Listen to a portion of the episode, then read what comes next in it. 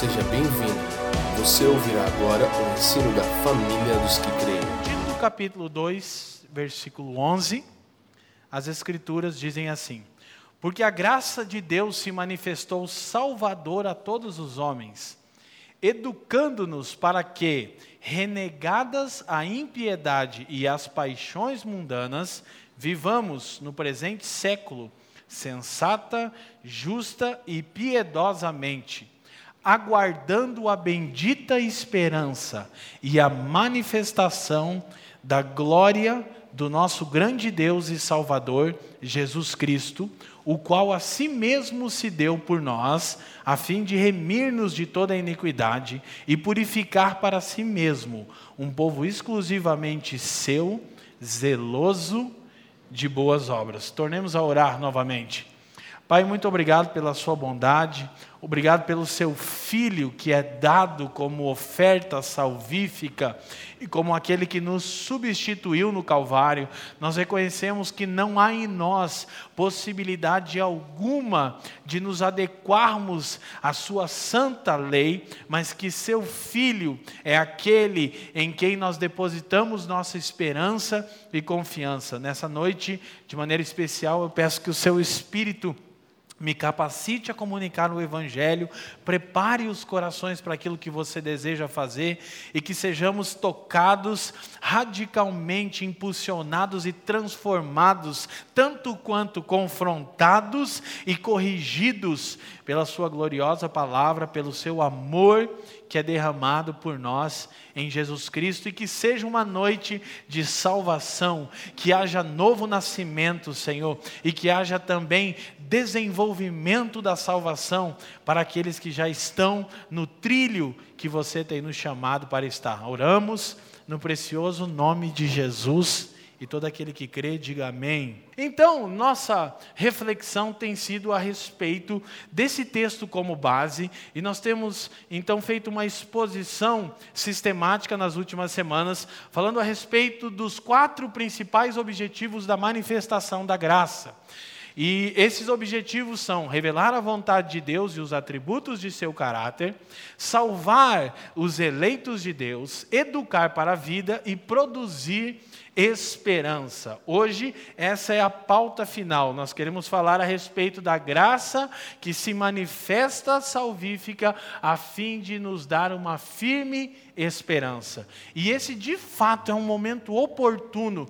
Então, eu quero te pedir duas coisas. Primeiro, que você mantenha seu coração aberto, sujeito ao Espírito, que você fique extremamente atento à palavra e que você compartilhe essa palavra com outras pessoas, porque eu acredito que o nosso fechamento, ele vai ser singular para que esse mundo que está tomado de desespero possa conhecer Cristo. E se você está aqui e não tem encontrado esperança, eu peço ao Senhor que por intermédio da exposição das escrituras você encontre hoje. Amém? Então, Sendo assim, é, algumas coisas que a gente já vem conversando ao longo das semanas, elas nos levam à a, a seguinte conclusão. Então, Paulo fala que a graça se manifestou salvadora a todos os homens, ensinando-nos. Nós falamos muito, eu quero deixar isso bem claro, que a graça se manifesta nos educando para a vida. A graça não nos educa para a religião ok? A graça de Deus não se manifestou para que nos tornássemos religiosos, a graça de Deus se manifestou para que nos tornássemos espirituais. E nós temos falado ao longo das quatro semanas, e eu vou repetir: a igreja é um referencial de espiritualidade, não de religiosidade. Não é a respeito daquilo que não pode ser feito, é a respeito de tudo aquilo que deve ser feito. Ok? Essa é o objetivo central da manifestação da graça de Deus. Então, Paulo diz que essa graça que se manifesta para revelar o caráter paterno de Deus, para salvar os eleitos de Deus, para educar-nos para a vida, para uma vivência, é a mesma graça que nos dá esperança.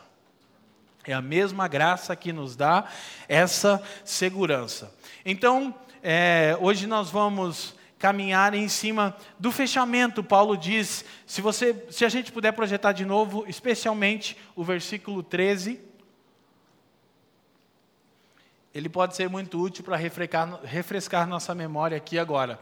Aguardando. O que nós fazemos, uma vez que estamos cônscios de que Deus é Pai, então a graça se manifesta para revelar cará o caráter de Deus, os atributos do seu caráter e a sua vontade.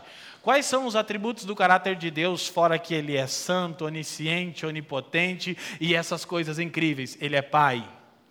Então, na revelação do seu caráter, você já conhece qual é a vontade de Deus: construir e edificar uma família. Isso é evangelho.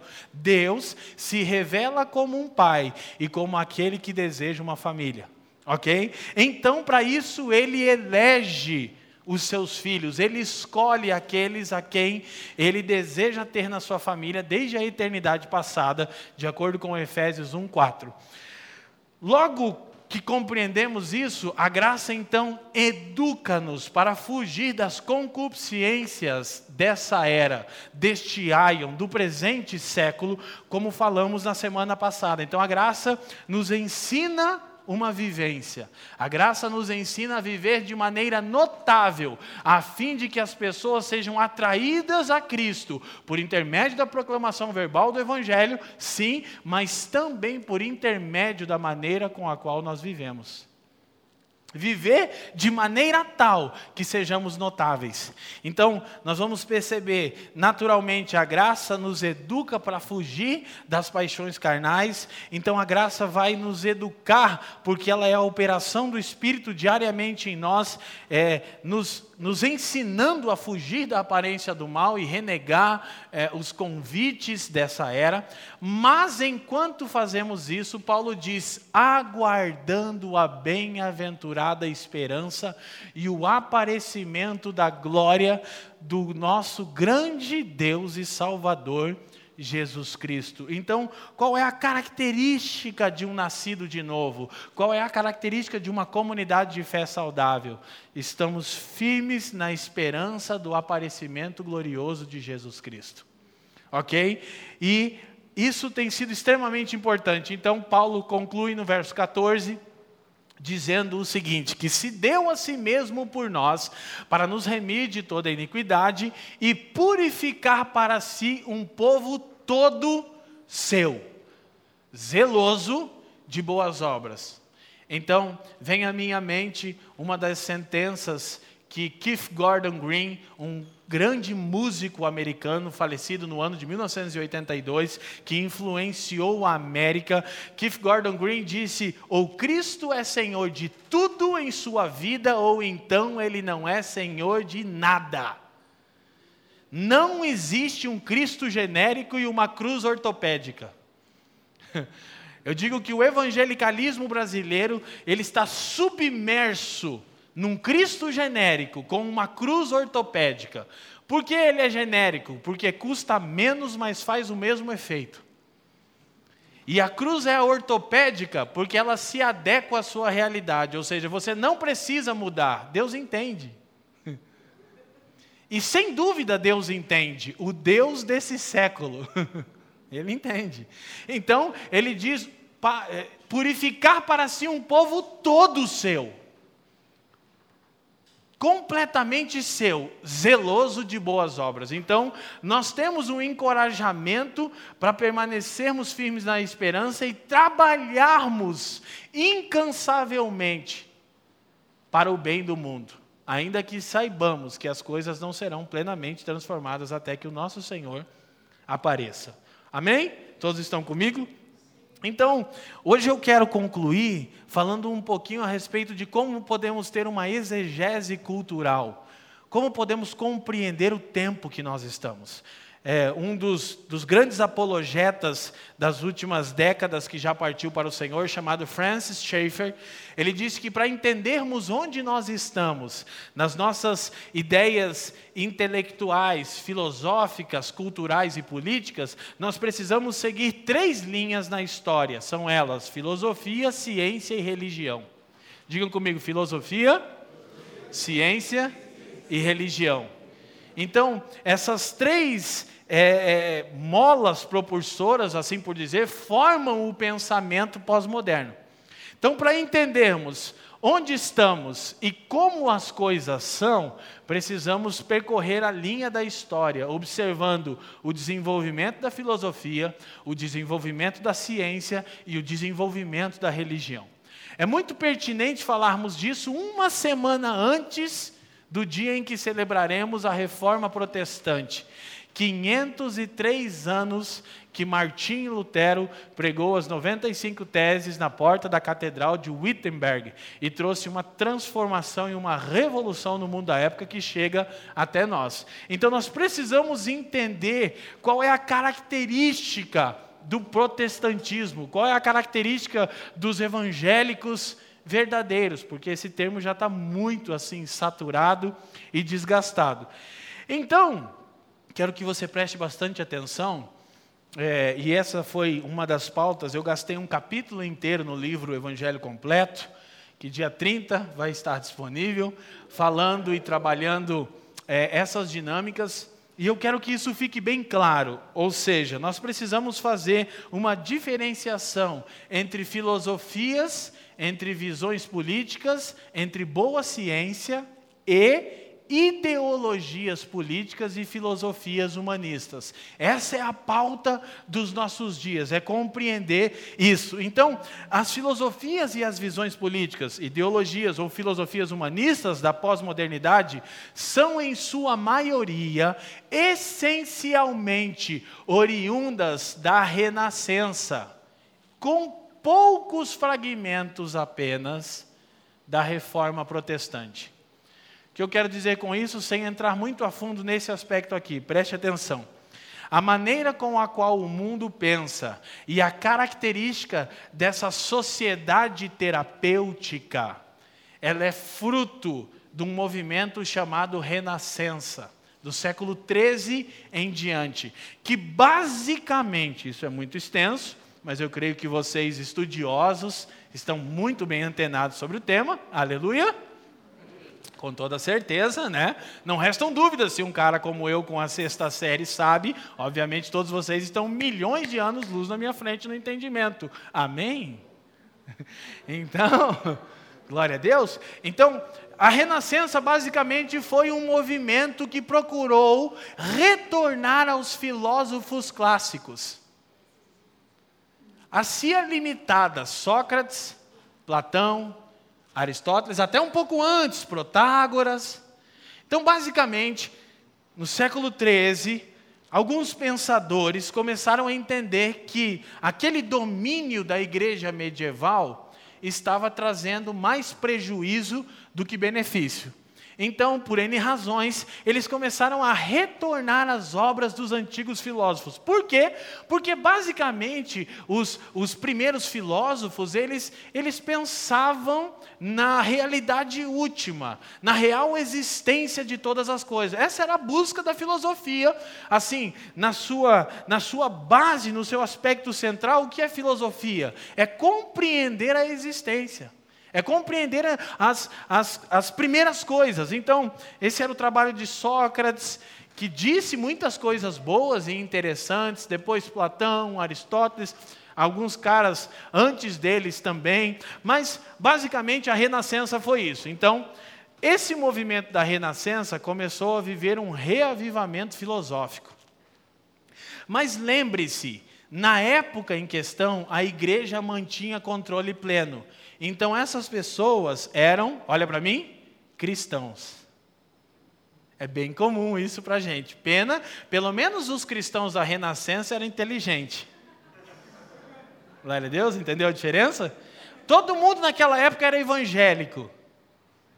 Agora também, só tem uma pequena diferença gastavam horas em cima de Platão, Aristóteles, Sócrates, Protágoras, e agora se gastam horas em cima das redes sociais. Tirando essa diferença do empobrecimento intelectual e do, e do estabelecimento pleno da burrice, é um tempo parecido com esse. Que, vim aqui e já volto, o mundo está querendo voltar e procurar respostas mais consistentes. O que está acontecendo agora? Um reavivamento de novo do pensamento dos antigos filósofos. Então, como na época em questão era uma época similar, mas ainda mais ampla do que essa, a igreja exercia domínio pleno, essas pessoas que estavam nessa busca filosófica, esses eruditos, eram cristãos. Então começaram a se fazer sínteses do pensamento dos filósofos antigos com o Evangelho. Por exemplo, bem prático, a Platão acredita nisso. O que, que o Evangelho diz? Ah, o Evangelho diz isso, mas não tem muito acordo aqui. Parece que o Evangelho está contradizendo Platão. Não, nós nos esforçamos, sim, né? Você entendeu? É que eles dizendo, sim, mas nós vamos fazer uma síntese. Tem uma tese de Platão e uma antítese do Evangelho. Mas a gente mistura os dois e apresenta uma síntese. Então vai ficar melhor para todo mundo, vai haver mais harmonia, vai haver é, mais avanço da humanidade como um todo. A única coisa que aconteceu é que perdeu-se por completo o Evangelho. Por quê? Porque é impossível acrescentar qualquer fragmento humanista ao Evangelho sem que você perca o Evangelho por completo. Então eu vou falar de novo porque está gravando. Todo tipo de mensagem que começa, você pode, você consegue, você é incrível, você vai dar certo, é humanista, não é o evangelho, não funciona, Deus odeia. Não é que ele não gosta, ele tem ódio. Amém? Então você está vendo que tem bastante evangelho no Brasil, aleluia? O que, que atrai as pessoas? Mensagens como essa? Não, mensagens que diz, cara, você vai enriquecer, você não terá problema algum, você vai achar o seu príncipe encantado. E sempre tudo será como o, o fantástico mundo de Bob. Uma coisa mais clássica seria Alice no País das Maravilhas. Né? Então, depois desse movimento que vem misturando e criando sínteses, Deus começa a levantar alguns homens. Glória a Deus. E alguns homens que de fato eram pregadores da verdade, a ponto de serem mortos na tentativa de resgatar o evangelho em sua pureza. Então vai ter várias pessoas na história importante, mas aquela parte da história mais famosa começa basicamente com Jerônimo de Savonarola. Ele é um padre, mas ele começa a entender que essa questão de síntese está gerando problemas, então ele começa a pregar o evangelho. Há muitas coisas que não estavam claras para ele, mas ele termina morto. E depois dele, outros homens, como John Huss, até que nós chegamos, só para você entender, em Martinho Lutero. Não é o único, há muitas pessoas trabalhando antes, depois e durante, mas Lutero é o cara que tinha mais seguidores no Instagram naquela ocasião, né? É o Instagram bombado era o Lutero. Então todo mundo. E ele vai contra aquele evangelho sintético da igreja medieval. E o pau quebra, para falar um português bem claro. E basicamente no que consistia a reforma protestante? Em retirar os elementos humanistas do evangelho. E é interessante que grande, grande parte do problema era causado pela própria igreja. Amém? E nós não precisamos ocultar essa parte, porque a igreja estar errada não é o mesmo que as escrituras estarem erradas. Então, sem dúvida, a gente pensa, e é, na verdade a igreja medieval elevou sua autoridade ao lado da autoridade bíblica. Então, a igreja medieval cria na inerrância das escrituras, mas cria na inerrância da igreja. Entendeu? Traduz, não cria na inerrância das Escrituras. Então a igreja tem plena autoridade para interpretar as Escrituras e não para que a Escritura interprete a igreja. Então Lutero rompe com isso. E ele diz: rejeite qualquer ensino que não seja centrado na Bíblia, mesmo que ele faça chover milagres todos os dias. Aleluia. Ele então se levanta de maneira muito perspicaz e corajosa e ousada. E, e, Lutero tem um papel incrível, e depois outros reformadores são levantados, e você conhece a história, que não é minha intenção agora, mas só para mostrar que o quê? Que aí você tem uma segunda base que vai formar o pensamento do nosso tempo. Então, o pensamento do nosso tempo, ele é formado por duas bases. Vamos à nossa primeira citação, por favor. Tá claro até aqui, gente? Sim? Vamos lá. Os movimentos cuja influência se mantém preservada até os nossos dias são os elementos humanistas da Renascença e o cristianismo bíblico da Reforma. Francis Schaeffer. Então, eu quero colocar toda a história no mesmo lugar e dizer que ou você e eu estamos construindo a nossa vida a partir dos elementos humanistas da Renascença, que tem como veredito final a palavra dos filósofos clássicos, ou você está edificando a sua vida sobre o cristianismo bíblico oriundo da reforma protestante. Não há uma terceira opção. O que isso, o que isso representa? Qual a importância disso para mim, Leandro? Preste atenção. Toda. Porque você saberia identificar em si mesmo Sobre qual base você está construindo vida? Que eu não tenho dúvida que se eu perguntasse aos irmãos aqui, todos diriam, sem dúvida, o Evangelho de Jesus Cristo.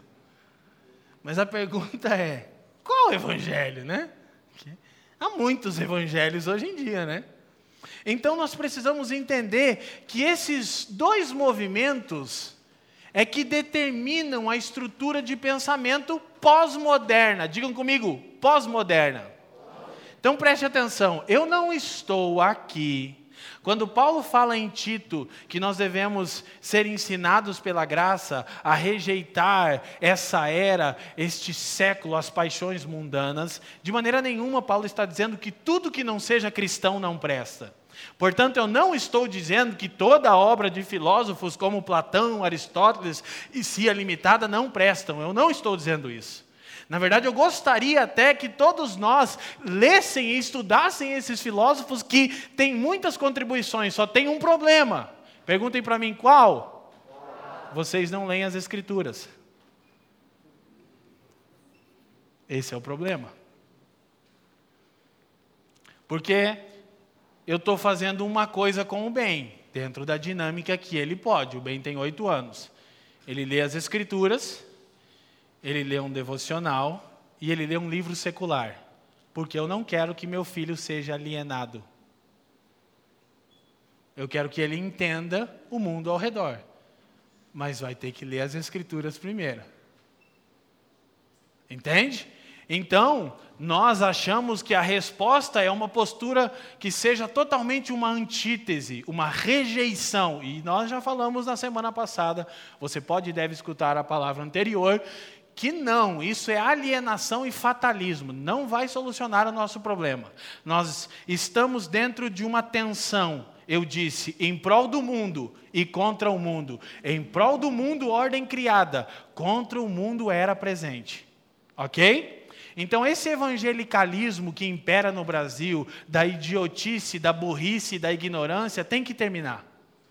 Que nasçam cristãos inteligentes, que saibam conversar a respeito dos grandes filósofos, das grandes é, descobertas da ciência. Não que todos nós precisamos ser exímios, é, entendedores disso, jamais. Mas que tenhamos a mínima noção do que está acontecendo no mundo, amém?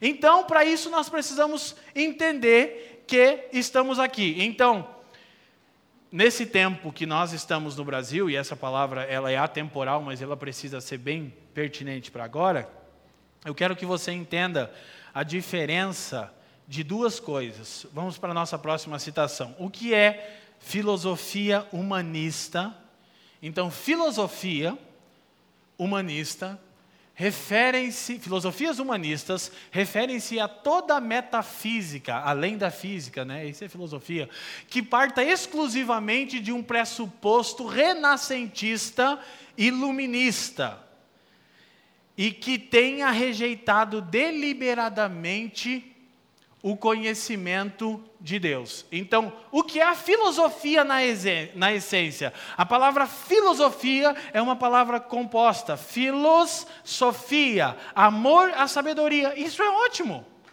A própria Escritura nos encoraja. Então, não havia pecado nos filósofos em amarem a sabedoria e procurarem a sabedoria. O autor de, de, de Provérbios diz: cumpre a sabedoria com tudo que você tem. Agora, as filosofias desse período renascentista, elas têm uma característica. Elas nascem a partir da rejeição do conhecimento de Deus, sim, por causa do pecado da igreja medieval. Quem está comigo, diga sim. Está entendendo a linha de tempo que eu estou construindo? Já começa a pregar. Já vai lá, já vou entrar na mensagem.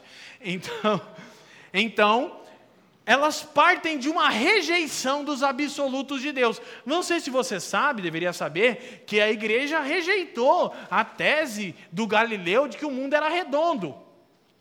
E isso foi uma das coisas, na verdade, eh, não é Galileu, é Galileu, mas tem um outro, me foge o nome dele, é Copércio? Hã? Copérnio? Nicô. É, é, os nomes é. Copérnico, diz o Rafa. Copérnico. Então, você sabe que são tratados como hereges e tal, e isso é um ônus terrível para a igreja. Por quê? Porque depois se descobre que o mundo é redondo. E aí a matemática é, então o evangelho está errado. Não, o evangelho não, a igreja. Onde é que está na Bíblia que a terra é plana? Olha, já começa a galera aí, ó. Terraplanista. Oh. Não, então, tenha sempre em mente que a igreja não é a autoridade final, as escrituras são. Então, quando nós descobrimos que haviam posições da igreja e descobriremos que ela está equivocada, isso não significa que as escrituras estão equivocadas. Então, com fatos como esse, nós vamos tendo uma, um descrédito do evangelho e um reavivamento do pensamento dos filósofos. Isso é renascença. Eles diziam que o homem estava renascendo. O homem estava nascendo de novo. Não mais preso às amarras deste evangelho burro e sem sentido. Por causa do quê? Do pecado da igreja. Quem está me entendendo? A conta nossa é, é alta, né?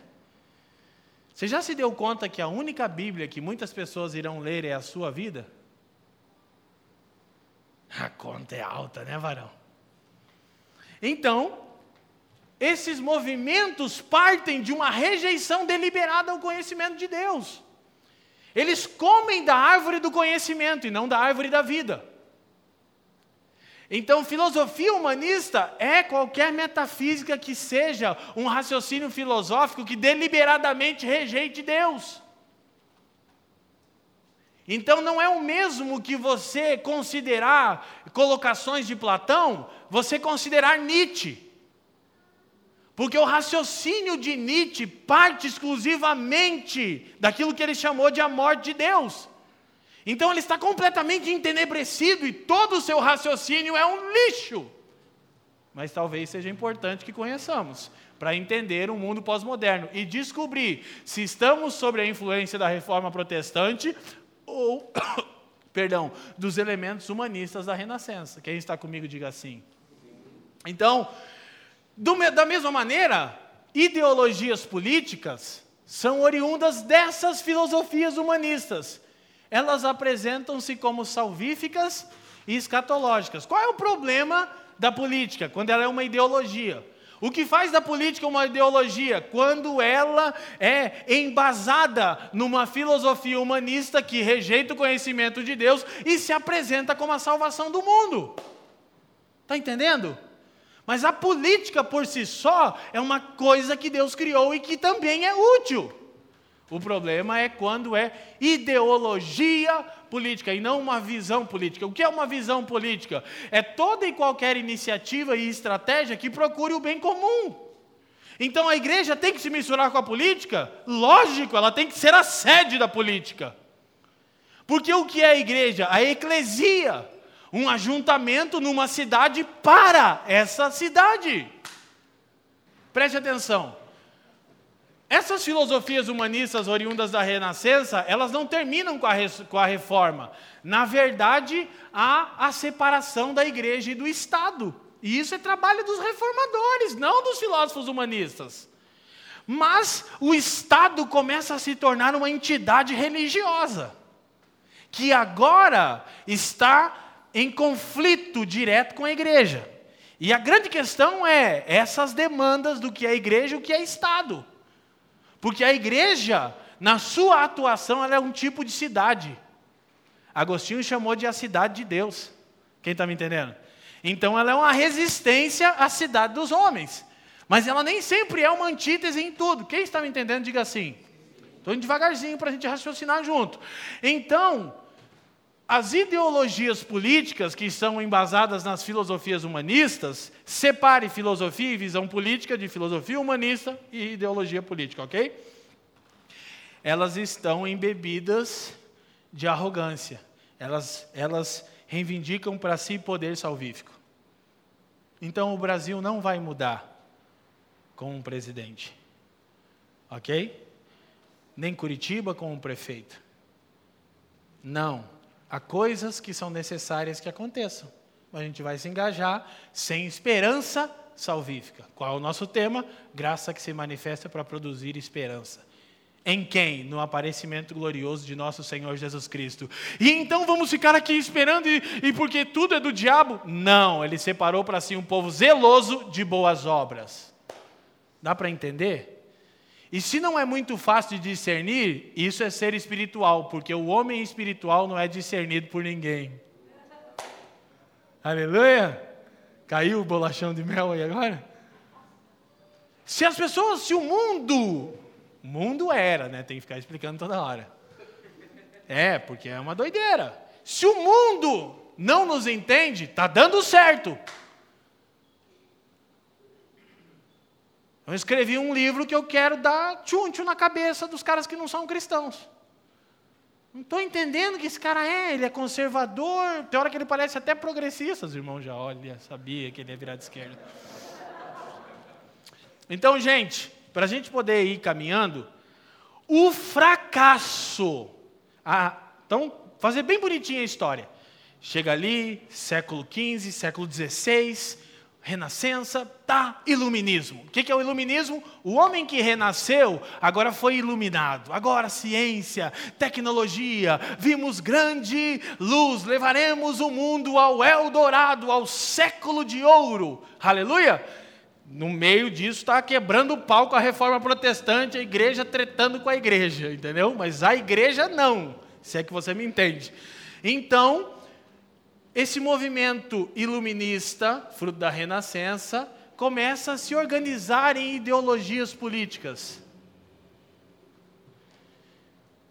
Mas a reforma protestante também está influenciando isso.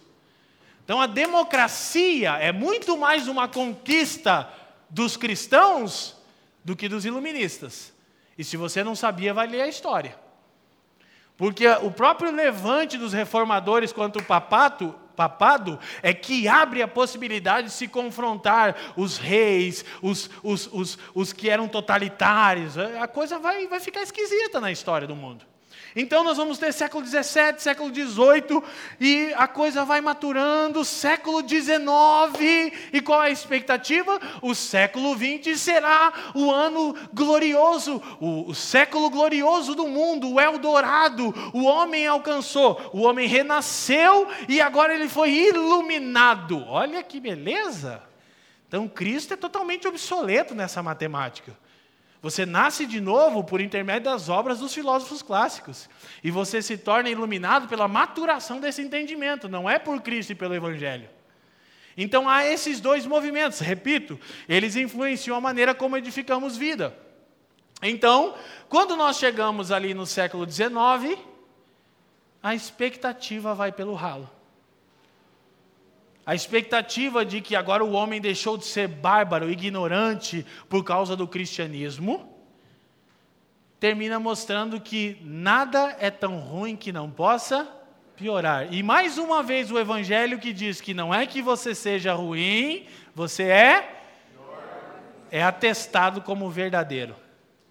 O homem maturado, intelectual, inteligente do século XIX começa a explodir bomba para tudo quanto é lado por causa de pedaços de terra. Então, próxima citação, e com uma honra especial de um autor brasileiro, meu amigo, Davi Lago. Davi Lago, no seu livro Brasil Polifônico, os Evangélicos e as Estruturas de Poder, ele diz: o século XX cumpriu o seu papel e os seres humanos mostraram uma vez mais a que vieram. Embebidos de crenças iluministas de progresso, positivismo e autonomia. Você pode, você consegue, você é incrível. Entendeu? As gentes de todos os continentes entraram em conflitos sem precedentes em termos de destruição. Porque se todo mundo está ouvindo uma mensagem que pode e que é incrível, vai gerar conflito. Porque eu sou mais incrível que você. Então isso gera conflitos como as grandes guerras mundiais. Davi continua: no fim, o cômputo dos anos 1900 resultou na velha ambivalência. As pessoas foram capazes de feitos inacreditáveis, como a corrida espacial, e também de abominações, como as grandes guerras.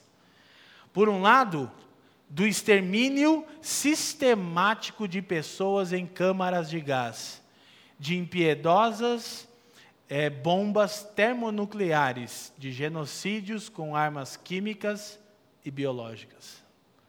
Você quer ver a depravação total do homem?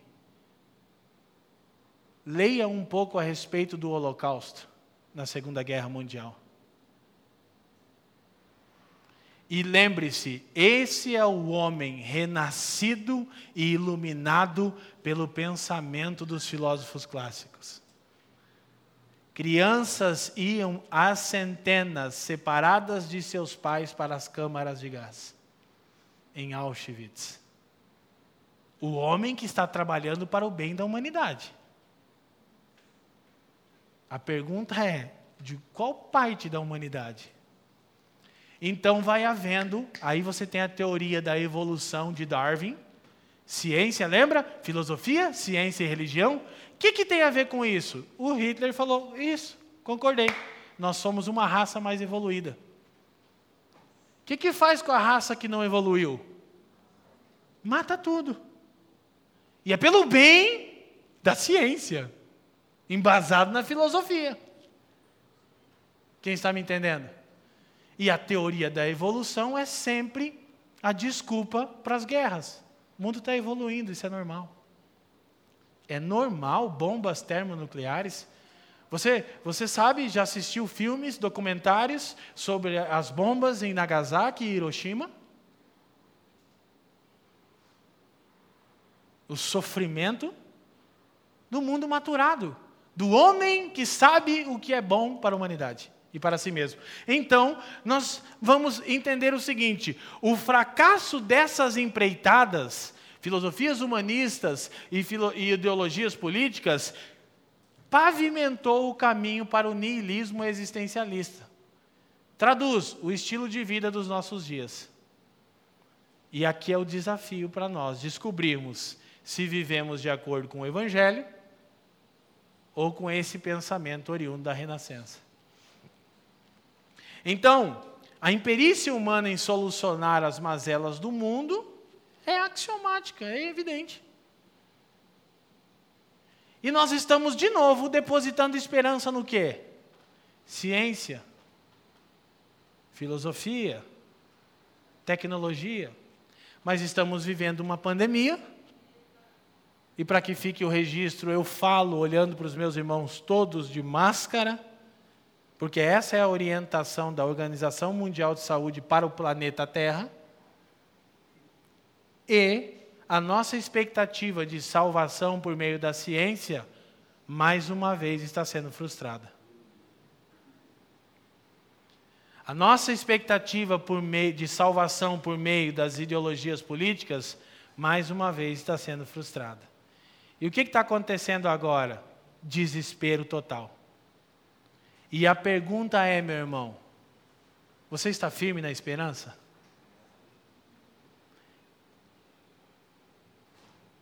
E eu não quero ser muito pesado de língua na minha fala aqui. Mas se não, te falta evangelho. É que você passa mais tempo no noticiário do que com as escrituras. A pós-modernidade foi anunciada não tanto como superação, mas como um buraco negro existencial, oriundo do não cumprimento das promessas iluministas. Então, o tempo chamado pós-modernidade não é o próximo passo da humanidade que está amadurecendo, é o buraco que ela caiu por causa da rejeição deliberada ao conhecimento de Deus. Tá ligado? O estilo de vida pós-moderno não é o próximo passo na maturação do homem renascido e iluminado pela filosofia.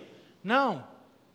É o buraco infinito que a raça humana caiu depois de rejeitar o conhecimento de Deus. Te parece alguma coisa? Se você comer da árvore do conhecimento do bem e do mal, certamente que, que o homem fez? Sabe por isso que eu me perguntava, por que, que quando Deus resgata Israel na retomada do seu plano, entre aspas, ele diz para Israel: Olha aqui, eu coloco diante de você dois caminhos, o da vida e o da morte. E aí o que, que Deus diz? Escolhe, pois. E eu pensava, mas por que, que Deus. Né? Só você ler Gênesis. Entendeu? Olha, tem aqui o Satanás vai destruir você, acabar com a sua alma, com as suas emoções, com a sua família, e tem Jesus Cristo que vai te dar significado e uma vida consistente e plena. Escolhe, pois, Jesus. Porque vai que você não entendeu que o capeta é do mal. E é coisa grave, varão. Então Davi continua Davi, extremamente gentleman, é um irmão em Cristo, um amigo nosso, graças a Deus, ele constata o seguinte: ele diz, é, na segunda parte, mas as inclinações e as premonições ultra pessimistas não vingaram. Ou seja, o pós-guerra, Primeira Guerra Mundial, acabou de vez com a esperança de transformação. Se estabeleceu o caos por causa de homens como Friedrich Nietzsche. Olha o que, que deu aí. Deu tudo ruim, Deus morreu, a gente está sozinho na existência do mundo aí. Então, ele diz: o mundo continua mundo e as pessoas continuam pessoas, com tudo de bom e ruim que isso possa implicar. Então, para nós cristãos, nem tampouco a falsa expectativa salvífica, filosófica e política, e nem o pessimismo corrosivo nihilista, fatalista. O mundo continua caminhando. Com tudo de bom e de ruim que isso significa, sim ou não, gente? Então nós entramos, já vamos chegar nesse ponto, mas nós entramos nessa época pós-moderna caracterizada pelo niilismo. Já vimos na outra semana, mas niilismo é a crença, é, é, o ponto de vista que considera que as crenças e os valores tradicionais são infundados e que não há qualquer sentido ou utilidade na existência. O conceito de niilismo teve origem na palavra latina nihil, que significa nada. Escuta. Então, o pensamento nihilista, que é oriundo desse fracasso, é um pensamento que acredita que não há sentido e nem utilidade na existência. Como é que a gente vê isso na prática? Ah, os garotos do Brasil, com, com um ensino fundamental tão ruim, é, os adolescentes e jovens das periferias nada sabem sobre Nietzsche, eles só vivem a filosofia de Por isso as meninas ficam com 10, 15, 20 garotos em um ano e engravidam de 4, 5 deles, porque não há utilidade na existência. Eu não preciso preservar meu corpo, meu corpo é para usar.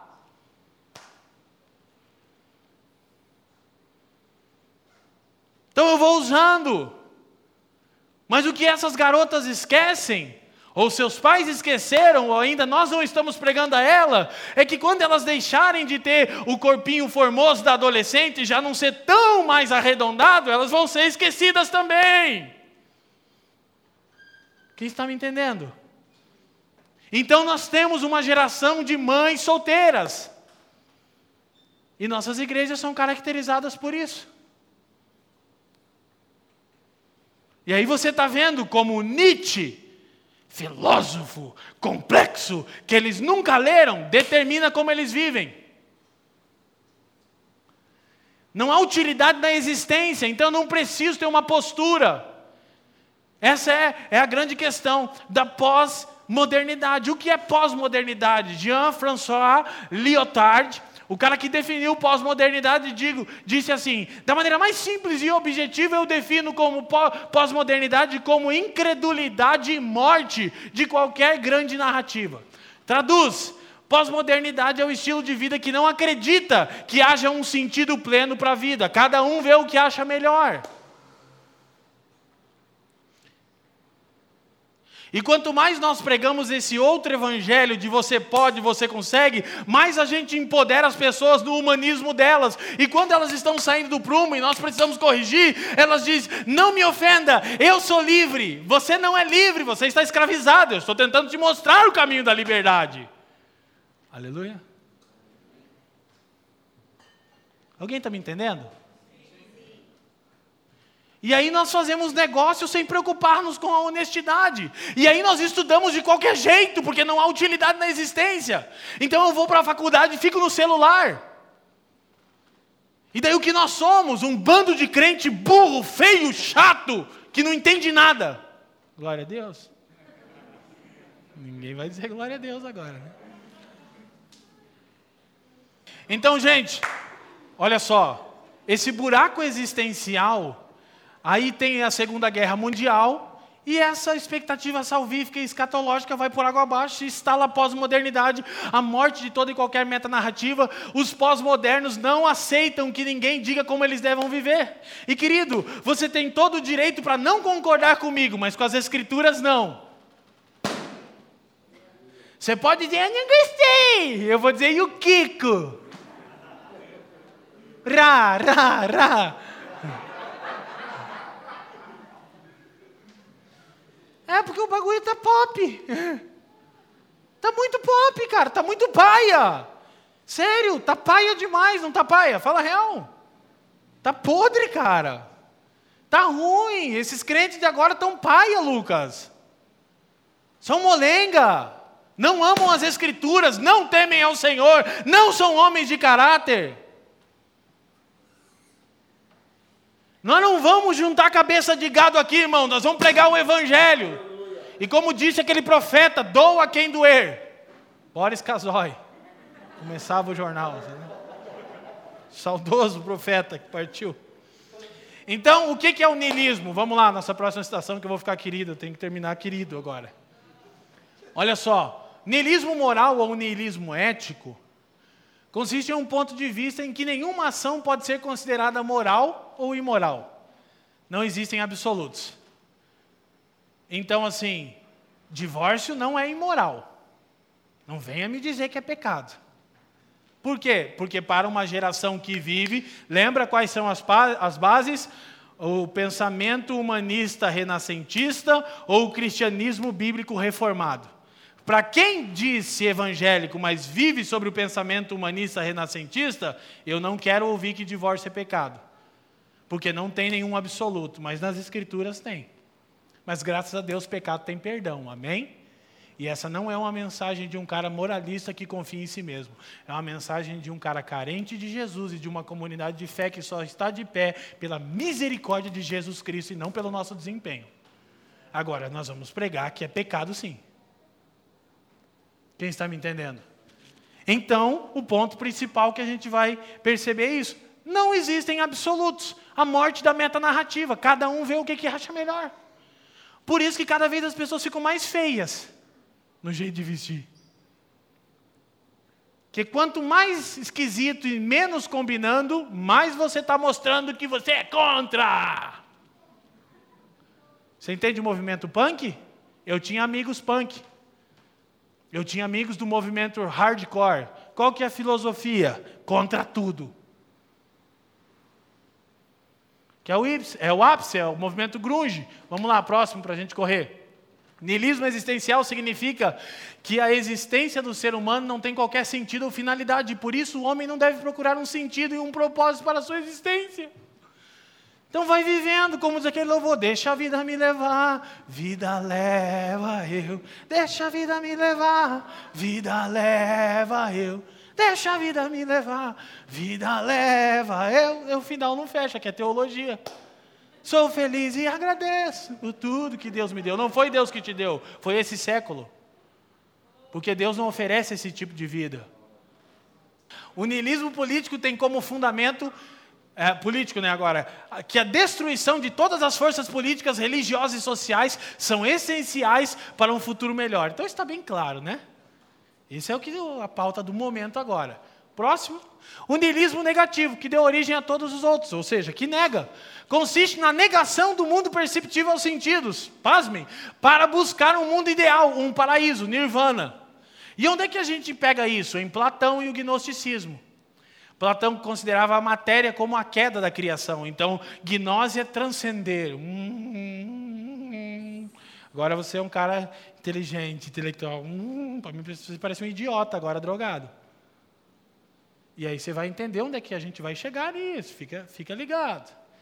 Porque o homem tem um vazio do tamanho de Deus, alguém já disse, né? Só Deus pode preencher. Então é o nirvana. É a gente vai negar. O, o, o ápice do niilismo é a negação do mundo. Cara, é muito louco, mas sabe o que, que é? O Nietzsche negou tudo. Ele disse: nada é. Eu não sou, isso não é e você não é. Nada é. Como é que ele terminou? Louco, num sanatório. E as pessoas estão lendo esse importante filósofo. Hum. E as escrituras estão desprezadas. E a boa filosofia está nas escrituras. E quando alguém faz boa filosofia, mesmo que não seja cristão, a escritura afirma essa filosofia. Agora, quando ela é uma filosofia humanista, a escritura reprova. E quando alguém faz boa política, então a escritura afirma essas boas políticas. Quem está me entendendo? Querido, eu vou contar só para vocês, não conta para ninguém. Nós temos um livro como nenhum outro no planeta Terra. Um rio inesgotável de sabedoria para a vida e de esperança. E que ele deixa de ser um simples livro quando é aceito em humildade e se torna vida diária encarnada. Precisamos voltar aos absolutos, ok? Então escute: a geração pós-guerra, depois passou a Primeira Guerra Mundial, Segunda Guerra Mundial, e a geração pós-guerra, ela teve duas marcas.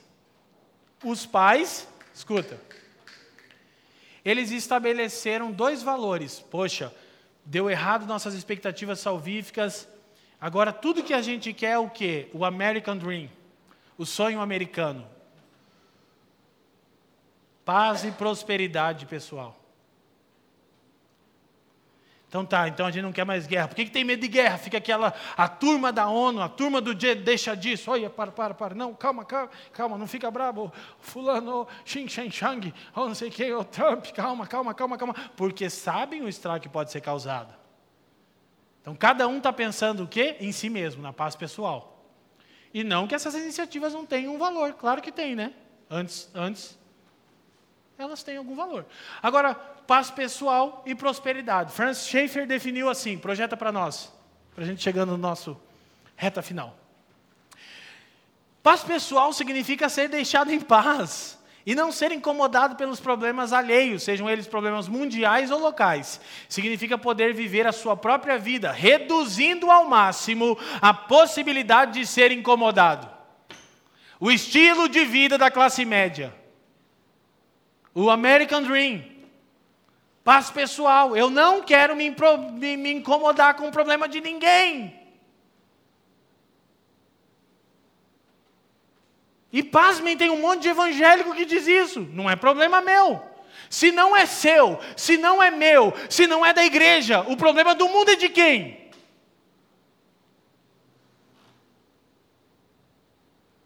Aí tem essa igreja débil, que está cheio de crente, querendo paz pessoal. Ah, eu vim para a igreja que eu estou precisando de paz. Vou te contar uma coisa, a gente vai perturbar você no seu conforto. Mas Cristo dá a paz. Amém? E eu não estou removendo isso do Evangelho, o Evangelho dá paz. Agora, a paz de Cristo é o seguinte: Ele vai te botar na tempestade e vai sacudir o barco, vai dizer: acredita que vai dar certo. Amém? E vai nos levar a nos importar. Então, Schaefer continuava e dizia: paz pessoal significa ter seu próprio estilo de vida pessoal, sem ser perturbado por toda a vida não interessando a consequência na vida dos meus filhos e netos. O que, que Schaefer está fazendo quando ele mostra essa leitura? Ele está falando como os pais da geração pós-guerra queriam viver. Estados Unidos crescendo depois da guerra, a indústria. Cara, quer saber? Vamos trabalhar, todo mundo tem o seu carrão importado de sete lugares, sua casa legal. Poxa, não me incomoda, mora em cinco metros de mim, não olha na minha cara. Com todo o respeito e amor que eu tenho a, aos seres humanos americanos e a muitos irmãos americanos. Você conhece americano? Nove em cada dez são boçal. Sabe por quê? Por causa do estilo de vida deles. Esse é um ponto positivo do brasileiro. Perdoa a expressão que eu vou usar. Já que está todo mundo ferrado, a gente se ajuda. É ou não é? Vai lá na gringa, varão, eu já fiz. Vai lá na Europa, vê lá o resultado do estilo de vida de paz pessoal. Não olha na minha cara, não fala comigo, não me pergunta, não me importa se o seu marido estiver te esgoelando no apartamento do lado. Não é problema meu. Eu não quero me meter na vida de ninguém. E Obviamente, não quero que ninguém se meta na minha, mas eu tenho um vazio, eu preciso de Deus, eu estou perturbado, eu estou atribulado, minha vida não tem sentido, mas eu quero achar uma igreja onde o pastor pregue mais calminho, para que eu fique mais em paz. Glória a Deus, irmão. Hoje o Ben falou para mim, pai, você grita muito quando prega. Você não viu, amor? Eu não penso que eu grito, irmão. Falei, eu não, filho, grita, pai, você grita muito. Falei que eu sou pentecostal. E pentecostal que não faz barulho está com defeito de fabricação. Prosperidade, próximo, vamos para frente. Prosperidade significa um extraordinário e sempre crescente padrão de vida material. Uma vida feita de coisas, coisas e mais coisas. Ok? Um sucesso medido por um nível cada vez maior de abundância material. Por todo lado, oh, oh, sou abençoado. Idolatria.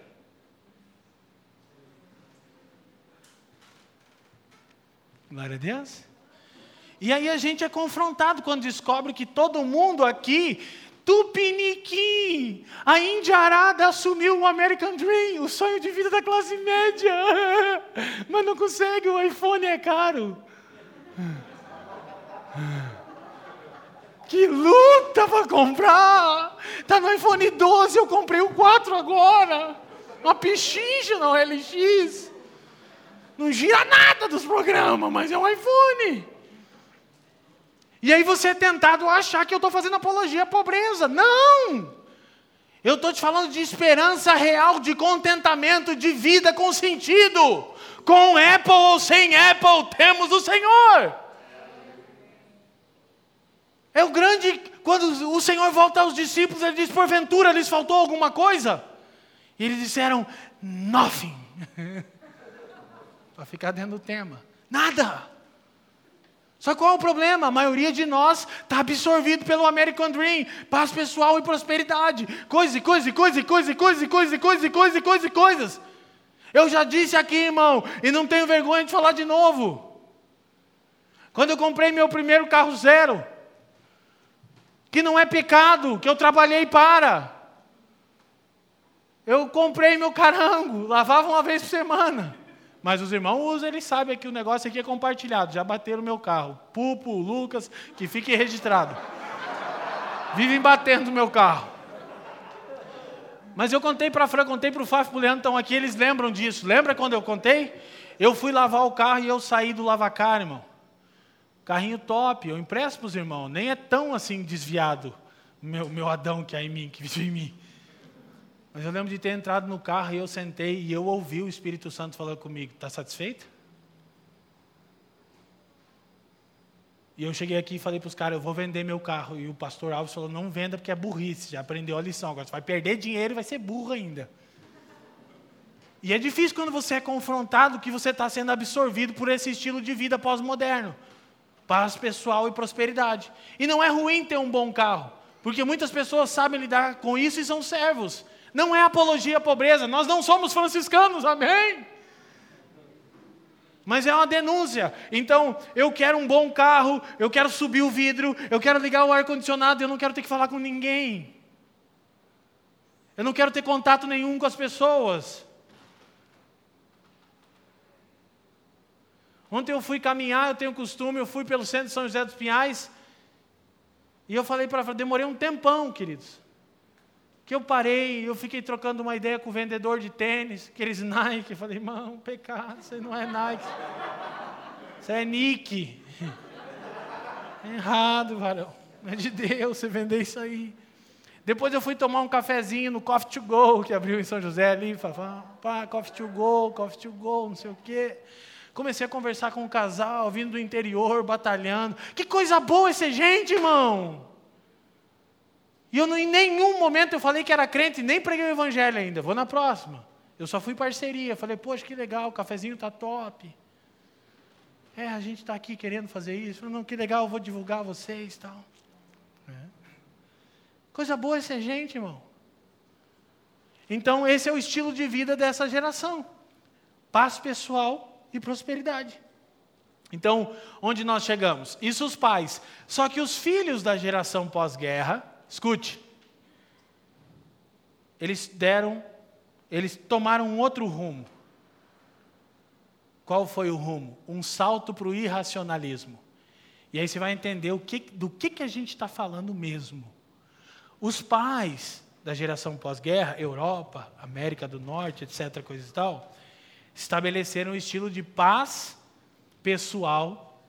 Não quero ser incomodado, sobre hipótese alguma, não importa o que aconteça, e não importa qual vai ser o resultado disso na vida dos meus filhos, que vão crescer sem relação.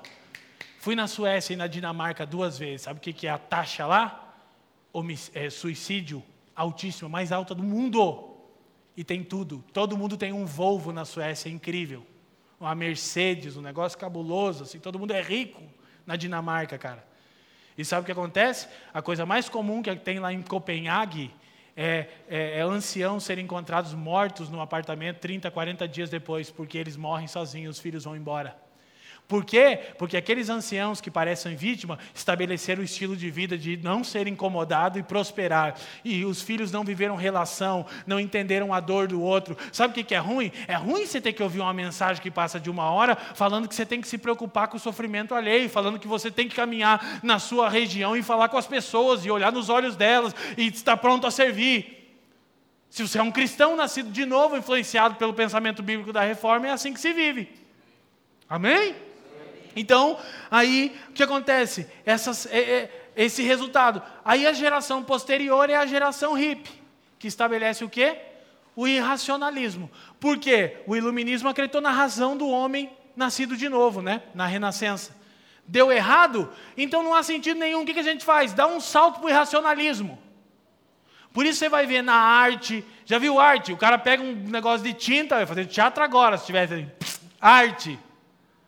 Que arte, mano. Isso aí parece que caiu a lata de tinta ali. Eu sou obrigado a ficar. Aí os caras ficam no museu olhando aquele negócio.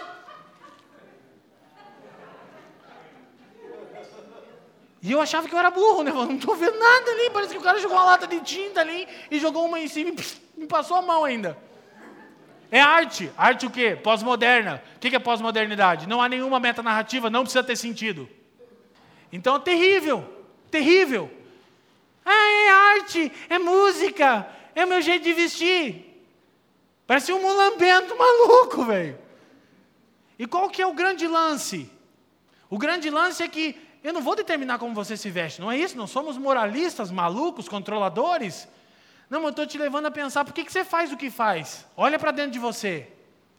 É a resistência? É o movimento punk que vive em você? Fala direito, fala bonito, fala nós vamos, fazemos. É legal? Entendeu?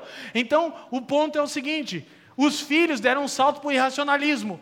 E que coisa mais eficaz para levar o homem frustrado com o ideal iluminista para o irracionalismo do que a droga.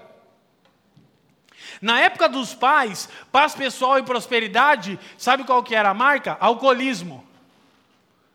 Então, embriaguez é taxa altíssima na América e na, e na Europa. Brasil também, né? Até que chega as drogas. E agora eu vou resistir, que eu lembrei do Racionais quando canta que as drogas chegaram na favela, o Mágico de Oz. Só para registrar aqui, eu lembrei da música aqui agora. É o Homem na Estrada, quando chega o crack, né? E aí chega a droga na América. E aí o que, que as drogas viram? Escuta. Elas viram é, os elementos da nova confissão de fé: beber, cair e vomitar, se drogar, LSD. O que, que o LSD faz? Me leva para o campo do irracionalismo, êxtase. Por quê? Porque eu não consigo encarar a mim mesmo no espelho. Que eu não tenho nenhuma esperança e nenhuma base para me agarrar. Ter que encarar a vida normal de cara limpa é muito difícil. Quem está me entendendo? Então vou me drogar. Porque é mais fácil um salto para o irracionalismo. Próxima citação é grande, mas a gente está chegando na parte final. Hoje eu estou me excedendo um pouquinho aqui, eu vou tentar concluir, mas eu disse para vocês e eu vou repetir. Essa exposição hoje é de extrema importância para nós e para a nossa geração, amém? Então, é, Schaefer diz assim: em meados dos anos 60, alguns jovens começaram a desafiar os valores da paz pessoal e da prosperidade, e devemos admirá-los por isso. É muito legal porque o movimento hippie, a galera louca, começa ir contra esse estilo de vida. E qual que é a marca dos hippies? Vamos ser comunidade, vamos ser parceria, é nós trutar. É ou não é? E isso era bom, Schaefer diz. A gente tinha que reconhecer que era uma coisa boa quando eles confrontaram aquele, o estilo de vida da classe média. E o que, que os jovens filhos dos pais de classe média fizeram? Não tomavam banho, não escovavam os dentes, mas estavam juntos. Mas não vem com esse negócio para cá, irmão. A gente quer que você fique junto, mas toma banho.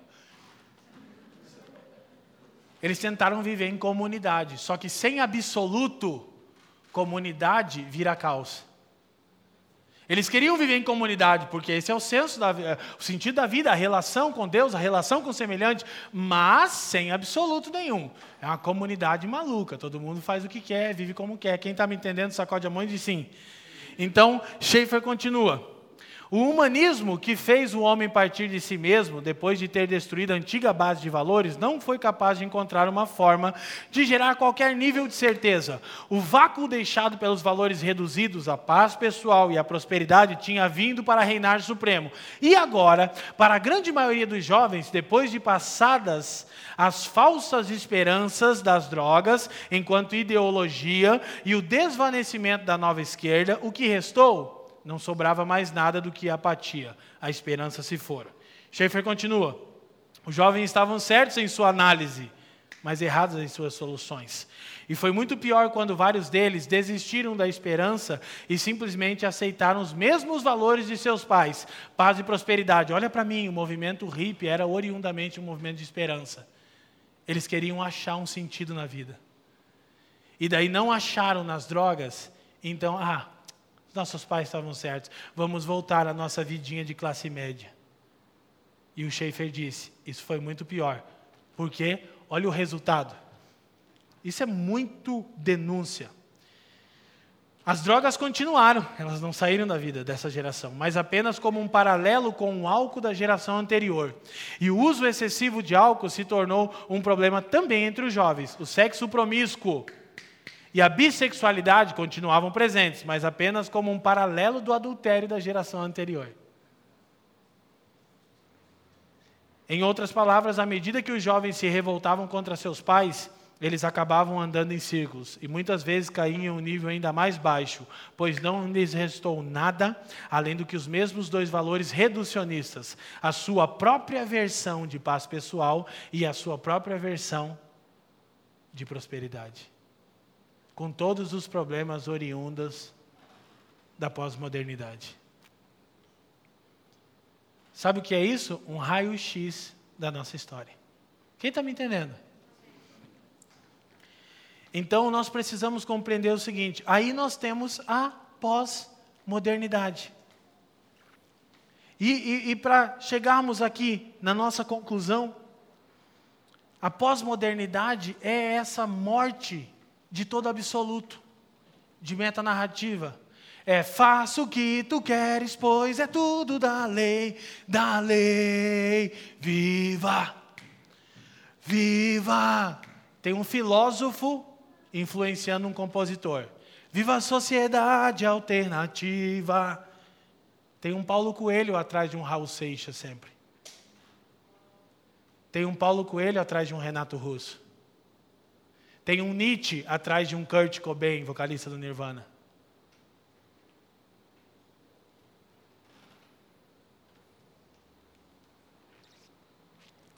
Qual é o desafio? Primeiro, você conhece a esperança cristã?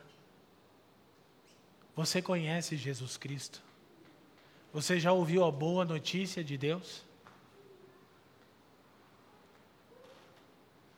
Segundo, você vive a partir disso? Ou dos valores oriundos desses movimentos humanistas? Então nós precisamos, sabe o que? Voltarmos ao exercício de exegese cultural nos púlpitos, a partir do Evangelho.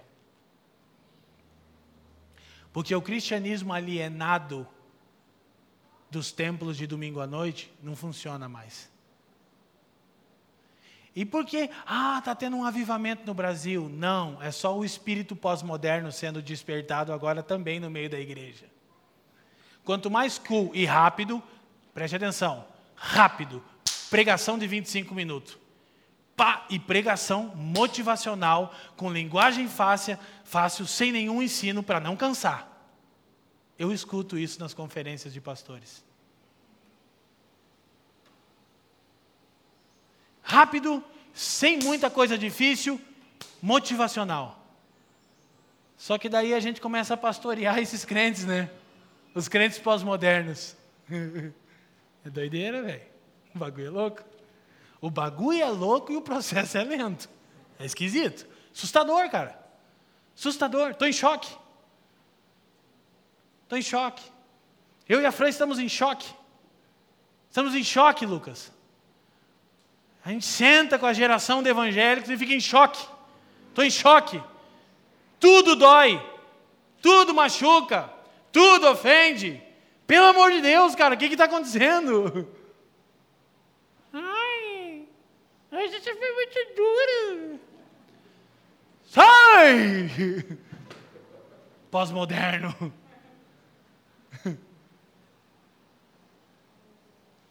Então, contra a minha vontade, eu vou encerrar. Que hoje eu estou inspirado. Por quê? Porque eu quero falar da real esperança cristã eu quero falar do tipo de crentes que Jesus está levantando. E não é sobre desempenho nosso, é sobre a graça de Deus que está em Jesus Cristo. Eu não sou tudo isso que parece enquanto eu estou pregando, mas tem uma coisa que eu sou, o que? Consciente da minha miséria.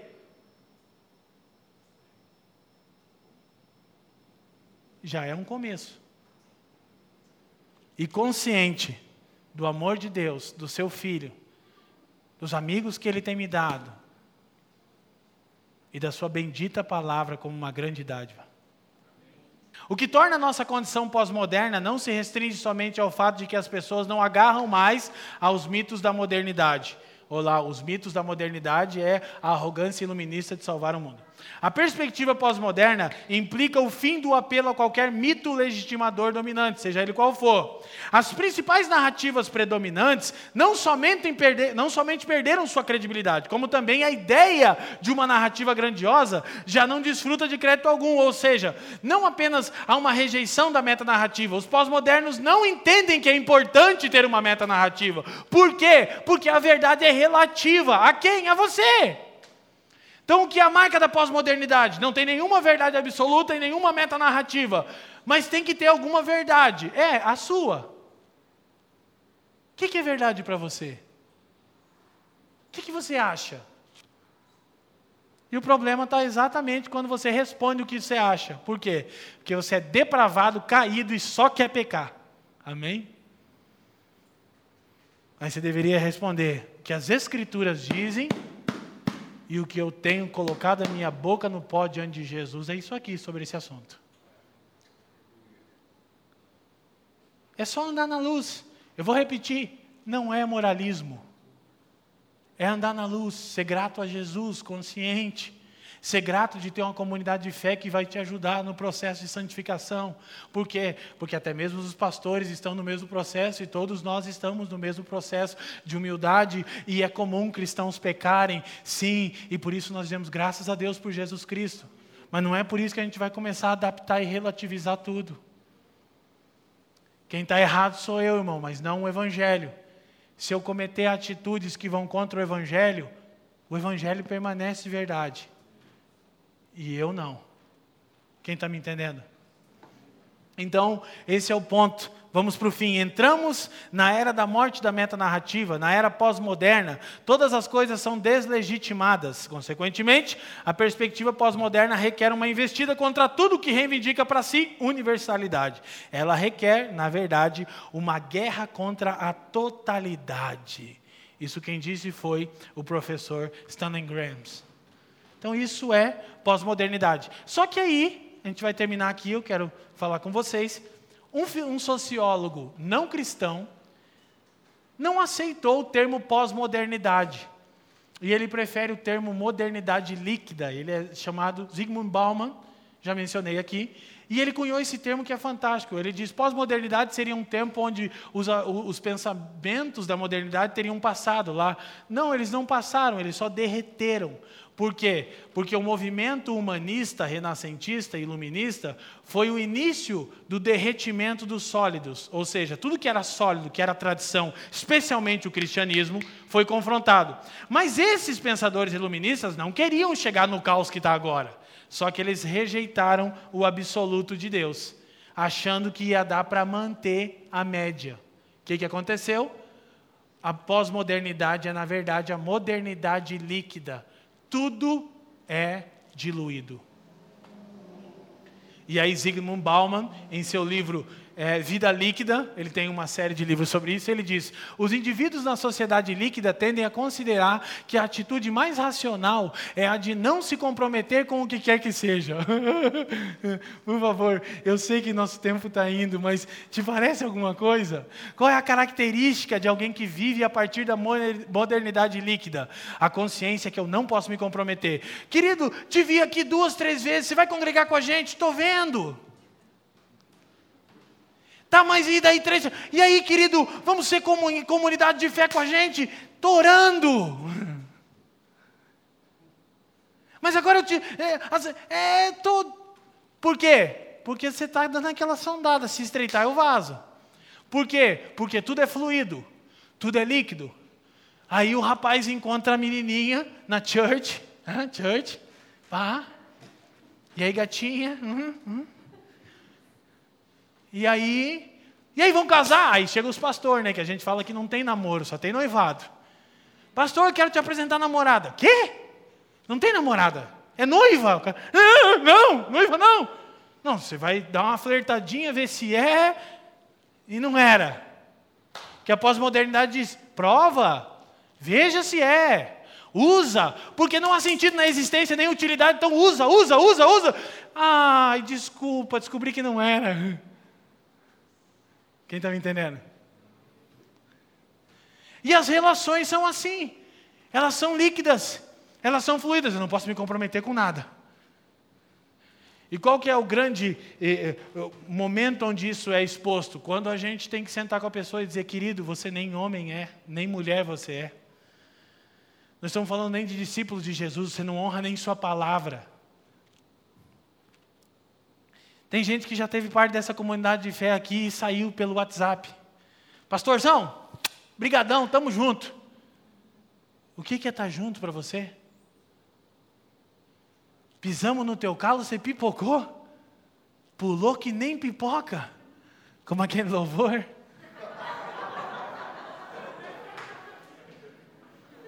Você sabe aquele louvor. Estou terminando. Que vontade que eu estou de cantar esse louvor. Que eu lembro da torcida tricolor, né? Ah, o Atlético sendo pressionado e nós só aqui, ó. Assim, quando uma nova oportunidade ou ideia aparece, esse indivíduo da modernidade líquida, tudo é fluido, não tem nada sólido, se engaja sem maiores dramas. Aí você fala, cara, que doideira! O cara sai de um relacionamento para o outro em uma semana e muda o status do Facebook e diz: Amor da minha vida! E você diz: Que pira, cara, que bagulho louco, velho. Ou o cara sai de uma comunidade de fé onde ele perturbou a mente dos pastores a vida inteira, chega aqui na família, faz um post e diz: Essa é minha família! Que sua família? Nem sei quem você é, seu louco! Tá tirando! É o Leandrão e a Cris vão te receber para um café daí. Fábio Pupo. Quando é muito pós-moderno, a gente manda para o Pupo. Pupo, uma família pós-moderna chegou.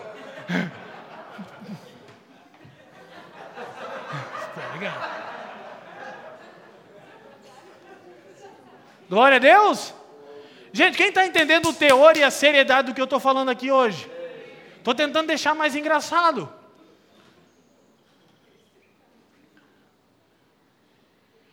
O negócio é fluido. Eu fico perturbado com isso. Estamos juntos? Não estamos juntos. Você não sabe o que é estar tá junto. Amém? Esses dias a gente estava numa situação, eu e a Fran pastoreando, e uma pessoa tentou falar de um casal que está com a gente há 10 anos, a Fran. Leão de Judá, aleluia. Calma, amor. E ela não escondeu que estava errado. Ela disse: está errado, mas segura a tua língua aí, varão. Não foi assim que ela disse, mas é o que ela pensou, que eu li ela. Porque eu quero convidar vocês a fazer parte de uma família que decidiu andar junto sobre os absolutos de Deus. Quem governa a gente? Leandro Vieira? Não, não, não. As Escrituras. Ninguém está acima das Escrituras aqui. Elas balizam a nossa vida de comunidade. Amém? E o negócio é top. Glória a Deus. Vamos lá. Hoje estou pentecostal, irmão. Terminando. Então, pastor Bauman, parece um pastor falando. Ele diz: Pois, como essa volatilidade impacta a nossa vida? Mas o que, que tem? A fila anda. É, tem que segurar, viu? o Bauman assevera: a modernidade líquida nos dá uma sensação de fracasso por tanta fragmentação. Agora eu vou te falar uma coisa pelo Espírito do Senhor. Sabe por que você vive deprimido? Porque tudo na sua vida é fragmentado, você não termina nada e você nunca sustenta a sua palavra. Você vive sentindo-se frustrado. Frustrado nos estudos, frustrado nas relações, frustrado no trabalho, frustrado na comunidade de fé, porque você nunca vai até o fim. E o grande lance do nosso Senhor é que Ele escolheu um bando de perebento, incluindo vocês e a mim. E a Escritura diz assim: E tendo-os amado, amou-os até o fim.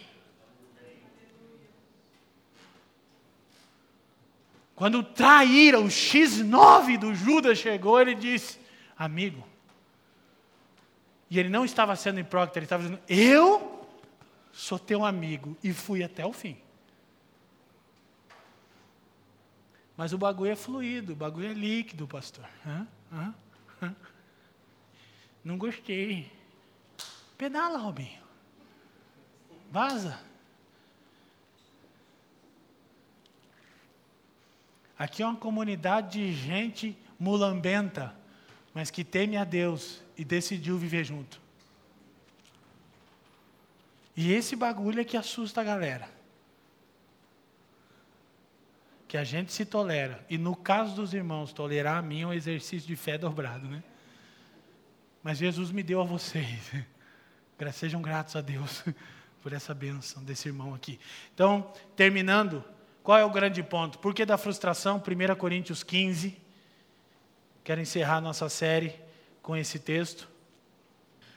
Se é, olha, olha o problema, gente. O estilo de, Leandro, é errado eu prosperar? É errado eu ter sonhos? Não, querido, não é errado. É errado você viver para si mesmo. Por isso que os casamentos são diluídos. Que eu não entro na aliança com a mentalidade que eu vou ter que viver para alguém. Eu entro com a mentalidade que alguém tem que me satisfazer, aí não vai, Tainá. Deus te abençoe, minha filha. Glória a Deus. Se é só para esta vida que esperamos em Cristo. O que, que é Cristo? É o cara que vai nos dar sentido nessas coisas passageiras. Somos de todos os homens os mais dignos de lástima. Deixa eu te falar uma coisa, sabe o que Paulo está dizendo? É melhor ser um filho do Satanás que não conhece o Evangelho do que ser um cristão que espera só nessa vida. Dentre todos os filhos do Satanás, você é o mais miserável. Porque você ouviu a boa nova de Deus, de que Cristo te salva e te dá um sentido. E te chama a boas obras e a ser exclusivamente dele. E todo aquele que nele crê, encontrará vida e vida abundante. Amém? Nossa última citação e terminamos. O Evangelho não tem por objetivo instruir pessoas para uma vida melhor, mas sim para um sentido na vida. Vou ler de novo. O Evangelho não tem por objetivo instruir pessoas para uma vida melhor, mas sim para um sentido na vida. O Evangelho não é uma boa nova por garantir sucesso em todos os nossos empreendimentos ou relações, mas sim porque garante sentido e esperança, mesmo quando fracassamos. Aguardando a bendita esperança. O aparecimento do grande Deus e Salvador Jesus Cristo. E aí, à luz do que já falamos nas outras palavras sobre a graça comum, sobre entender a criação, sobre entender a cultura, nós vamos ser pessoas que têm um tipo de vida notável. Gente diferente. Gente que não é discernida facilmente. Ora, estamos nos posicionando com veemência. Ora, estamos abnegando do direito. Amém? O desafio é sermos constantes. E a boa notícia é: você pode começar hoje. Tudo bem. Jesus Cristo é o pão da vida. Obrigado por nos ouvir. Para mais informações, visite famíliadosquecreem.com.